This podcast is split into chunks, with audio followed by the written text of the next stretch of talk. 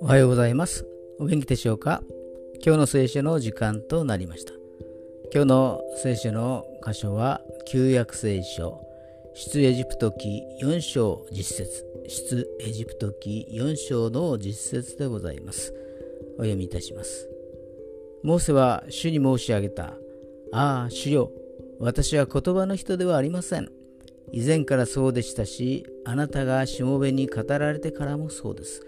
私は口が重く、舌が重いのです。アーメン。モーセは目の前で神様による奇跡を体験しました。それでも、モーセは神様の使命に応じることができませんでした。口が重く、舌が重いのです。と拒否してしまうのです。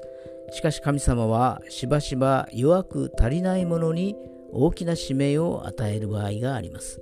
神様は私たちの弱い部分に働いてくださり私たちは主にあって強くされるのです今日も主の御心がなりますようにそれでは今日が皆様にとって良き一日となりますようによしでした。